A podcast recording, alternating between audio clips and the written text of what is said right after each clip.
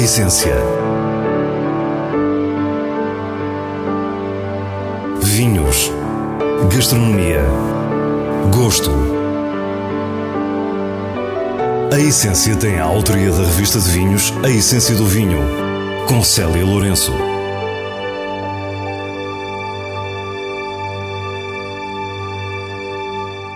Boa noite. Região de Lisboa é a nossa primeira paragem com os inspiradores vinhos Espera que Rodrigo Martins faz em Alcobaça. Depois vamos perceber que o ukelele não é só um instrumento musical havaiano, é o nome que a Rocinho deu ao seu original rum agrícola da Madeira. Para o final temos ainda as habituais sugestões semanais e o prazer da leitura nos vinhos de bolso. Fique para o que é realmente essencial. Rodrigo Martins é natural de Óbidos, enólogo e especialista em viticultura. Os vinhos Espera, na região de Lisboa, são a materialização do seu projeto pessoal e familiar e Rodrigo começa por nos explicar como chegou à profissão. A entrada em agronomia foi um bocado, foi um bocado casual, porque eu na altura queria, achava que queria ser músico profissional e era trompetista e estudava trompete no conservatório e foi, foi, fui desafiado por um, por um grande amigo meu, que hoje é enólogo também, para ir com ele para Lisboa, mantendo ali nos primeiros anos de agronomia uh, dupla aptidão conservatório barra agronomia. E quando tive a cadeira de viticultura, uh, não sei muito bem explicar porquê, achei que era isso que queria fazer para o resto da vida. Foi quando a música passou para segundo plano. Quando terminei o, o, a licenciatura, comecei a trabalhar, a fazer apoio técnico nas vinhas e sempre achei que havia aqui algo que não estava completo e decidi, dois anos depois, fazer um mestrado em enologia e poder fazer o ciclo completo. E desde então, em todos os projetos onde trabalho, faço consultoria de viticultura e enologia, faço todo o percurso, desde a plantação das vinhas até, até o engarrafamento, é acompanhado por mim e eu acho que isso é, acaba por ser mais-valia, poder concentrar numa, numa única pessoa todo este tipo, todo este tipo de informação, acima de tudo porque eu trabalho para empresas bastante pequenas, então agregam numa única pessoa essas duas valências e eu acho que isso tem, tem alguma piada. Esses produtores espalham-se por várias regiões do país, do Alentejo ao Douro, de Setúbal a Lisboa. E foi em 2014 que a história dos vinhos próprios começou a ser escrita precisamente aqui, onde nos encontramos. Alcobaça, mais provavelmente na aldeia, numa aldeia que se chama Montes, e uma zona, uma zona de planalto, uma zona de em média de 120, 130 metros de altitude, muito perto da Nazaré, do Mar da Nazaré. Uh, e é uma zona, uma zona completamente atlântica, fresca, com solos de argilocalcários, maioritariamente. Solos argilocalcários que se dividem em múltiplos tipos. Apesar de serem manchas relativamente áreas pequenas de vinha, estamos a falar na totalidade aqui de uma mancha de 2 hectares e meio, é possível encontrar três, três tipos de solos completamente diferentes. Solos argilosos com muito pouco calcário, solos mais escuros, solos argilosos com calcário compactado e, e solos argilosos com calcário com, com, com, com rocha, rocha calhau rolado o que indica que há aqui três tipologias, há três eras diferentes em, em termos de, de, formação de solos, mas essa parte com calcário, a um metro de profundidade, muito calcário ativo, estamos a falar de entre 40% a 60%, o que se pode chamar em alguns casos que giz, não é? Rodrigo Martins assumiu microparcelas de vinhas abandonadas e com o tempo outras foram aparecendo. Muito, muito a estratégia boca a boca, eh, as pessoas sabem que nós começámos a fazer, a fazer pequenos investimentos em termos de plantações aqui na, na, na região, uma série de parcelas abandonadas uh, à conta da envelhecimento da, da população, a, a, geração, a, geração, que viveu à conta da fruticultura e da, e da, viticultura foi estudar para Lisboa, a maior parte deles não voltaram à aldeia, alguns terrenos abandonados e as pessoas acharam que era uma forma de poderem de alguma forma rentabilizar e chegaram até nós a, a sugerir-nos que, que, se, nós estaríamos dispostos em, a tomar conta, entre aspas, das suas terras que estavam abandonadas e foi aqui uma, uma estratégia ótima para ambas as partes. Também vai plantando pequenas áreas de vinha nova e não deixou nunca de procurar outras com um objetivo muito claro. Temos procurado muito também uh, vinhas abandonadas, uh, vinhas velhas com, com essencialmente vinhas de Castelão com, com maturidade que nós queremos para alguns dos nossos vinhos, temos vindo a recuperá-las e hoje em dia já temos cerca também de um hectare e meio de vinhas com entre 80 a 100 anos de idade que à partida farão vinhos com perfil bastante diferente destes vinhos das vinhas novas. Rodrigo tem uma atitude que o aproxima dos vinhos com pouca intervenção e da viticultura com práticas biológicas, mas nem sempre foi assim. Os vinhos que me levaram a, a, a querer mudar e a querer transitar de uma agricultura mais convencional para uma agricultura orgânica e para vinhos ah, onde não há absolutamente nenhuma intervenção enológica em termos de produtos enológicos há muita intervenção humana, mas pouca intervenção. O único produto que usamos em enologia são, são, é o sulfuroso e com pequenas doses mas isto, isto nasceu de, de, da prova de outros vinhos que não os meus. E em prova cega, quase sempre esses vinhos eram preferidos por mim, sem saber o que é que estava a provar, e alguém com formação científica, técnica de, de agronomia, uh, isto foi uma pancada muito grande na minha cabeça e levou-me a pensar porque é que isto é possível. Os vinhos Espera nascem já com esta gramática mais natural e orgânica a partir de vinhas onde se pratica uma agricultura biológica. Este tipo de viticultura levanta alguns desafios e o enólogo explica-nos os que podem ser verdadeiros problemas. Não, não tem sido fácil, nem todos os anos são fáceis. Aliás, a última vindima, 2021, foi uma vindima muito difícil porque choveu de forma, de forma regular quase todos os meses. Um, e numa das parcelas, na parcela de branco, tivemos uma quebra de produção de cerca de 80%, com milho.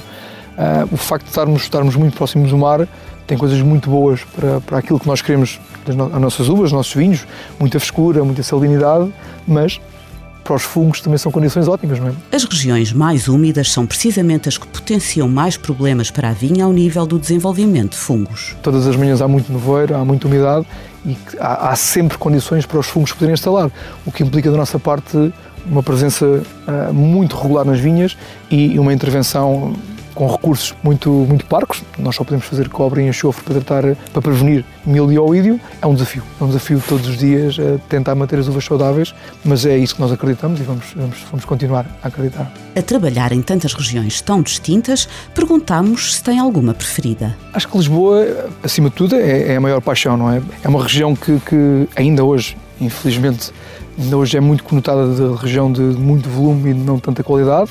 Felizmente, nos últimos anos têm aparecido uh, alguns projetos que têm realmente mudado aqui a, a, a imagem que têm de nós em relação à, à qualidade dos vinhos e diria que muito particularmente o mercado externo reconheceu isto em primeiro lugar. Começou a, achar muita piada à frescura que nós temos aqui de, de, dos nossos vinhos, independentemente de serem tintos, rosés, palhetos, brancos de curtimenta, há um denominador comum a todos os vinhos Melhor, eu acho que deve haver esse denominador comum e quem trabalha de forma séria, mais natural, isto é mais fácil de perceber. Rodrigo Martins, que a revista de vinhos nomeou recentemente para o prémio Enólogo Revelação, é um dos mais sólidos e talentosos protagonistas de uma nova geração.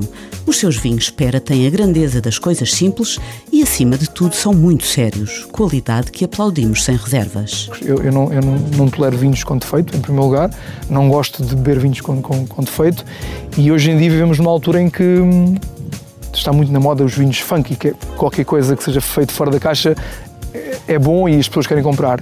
Eu acho que isto é uma moda e as modas acabam rapidamente e nós não queremos estar na moda, não queremos acabar rapidamente, queremos ser clássicos dentro desta estratégia mais orgânica, mas ter o nosso perfil onde a frescura, a salinidade sejam transversais a todos os vinhos, mas que os vinhos sejam corretos, sejam prazerosos e nada de defeitos. Esperemos que os vinhos nunca tenham esses defeitos, se tiverem, não os vamos engarrafar. Hoje voltamos à Rossi, mas não estamos no Alentejo.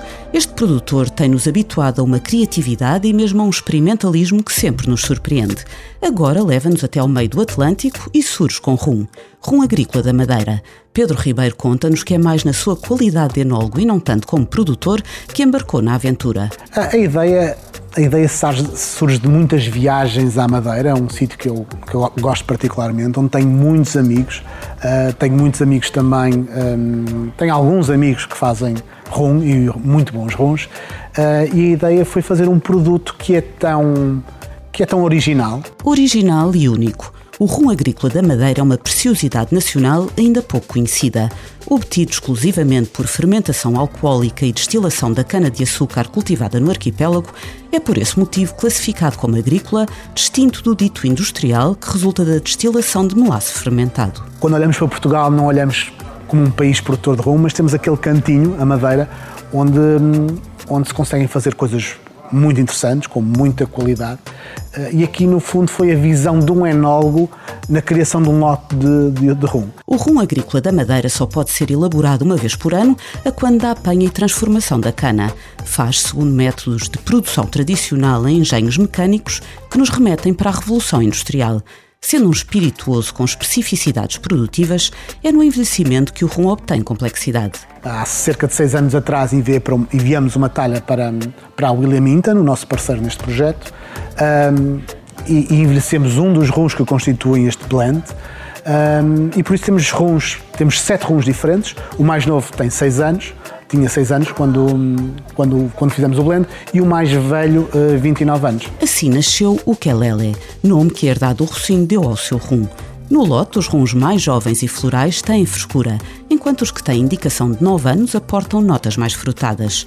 O detalhe final e muito importante é o rum de 29 anos, com os seus aromas de estágio e envelhecimento. É um rum com muita complexidade e que hum, transmite uh, o caráter e a pureza dos rums agrícolas, que, como sabemos, são os rums mais prestigiados uh, a que, que podemos ter acesso. O Quelele é assim um rum agrícola da Madeira, diferente e intencional, que nos vem lembrar que Portugal também produz rum.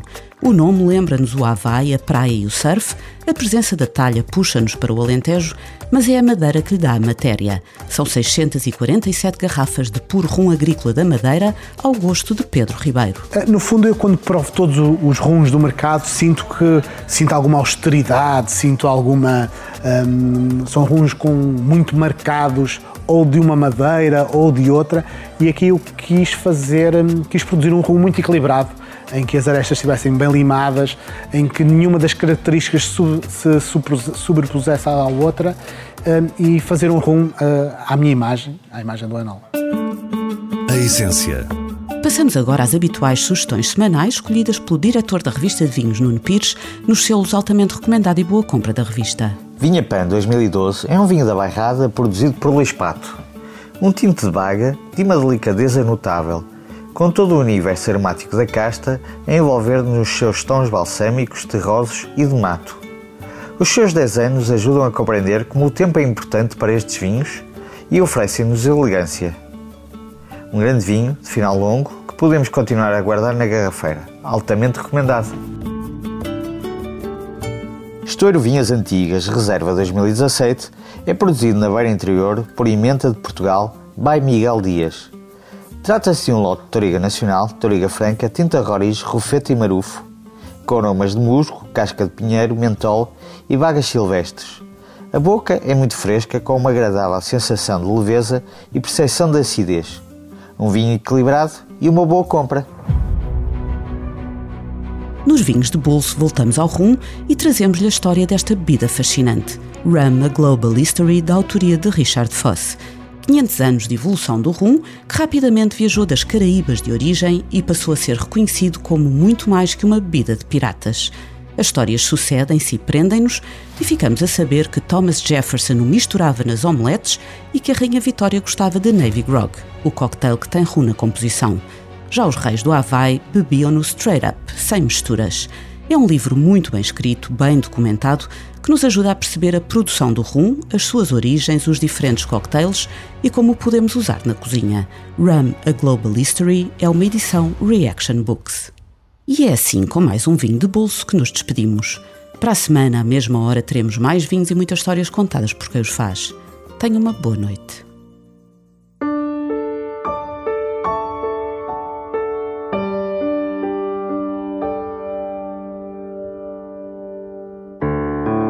Essência. Vinhos. Gastronomia. Gosto. A essência tem a autoria da revista de vinhos A Essência do Vinho, com Célia Lourenço.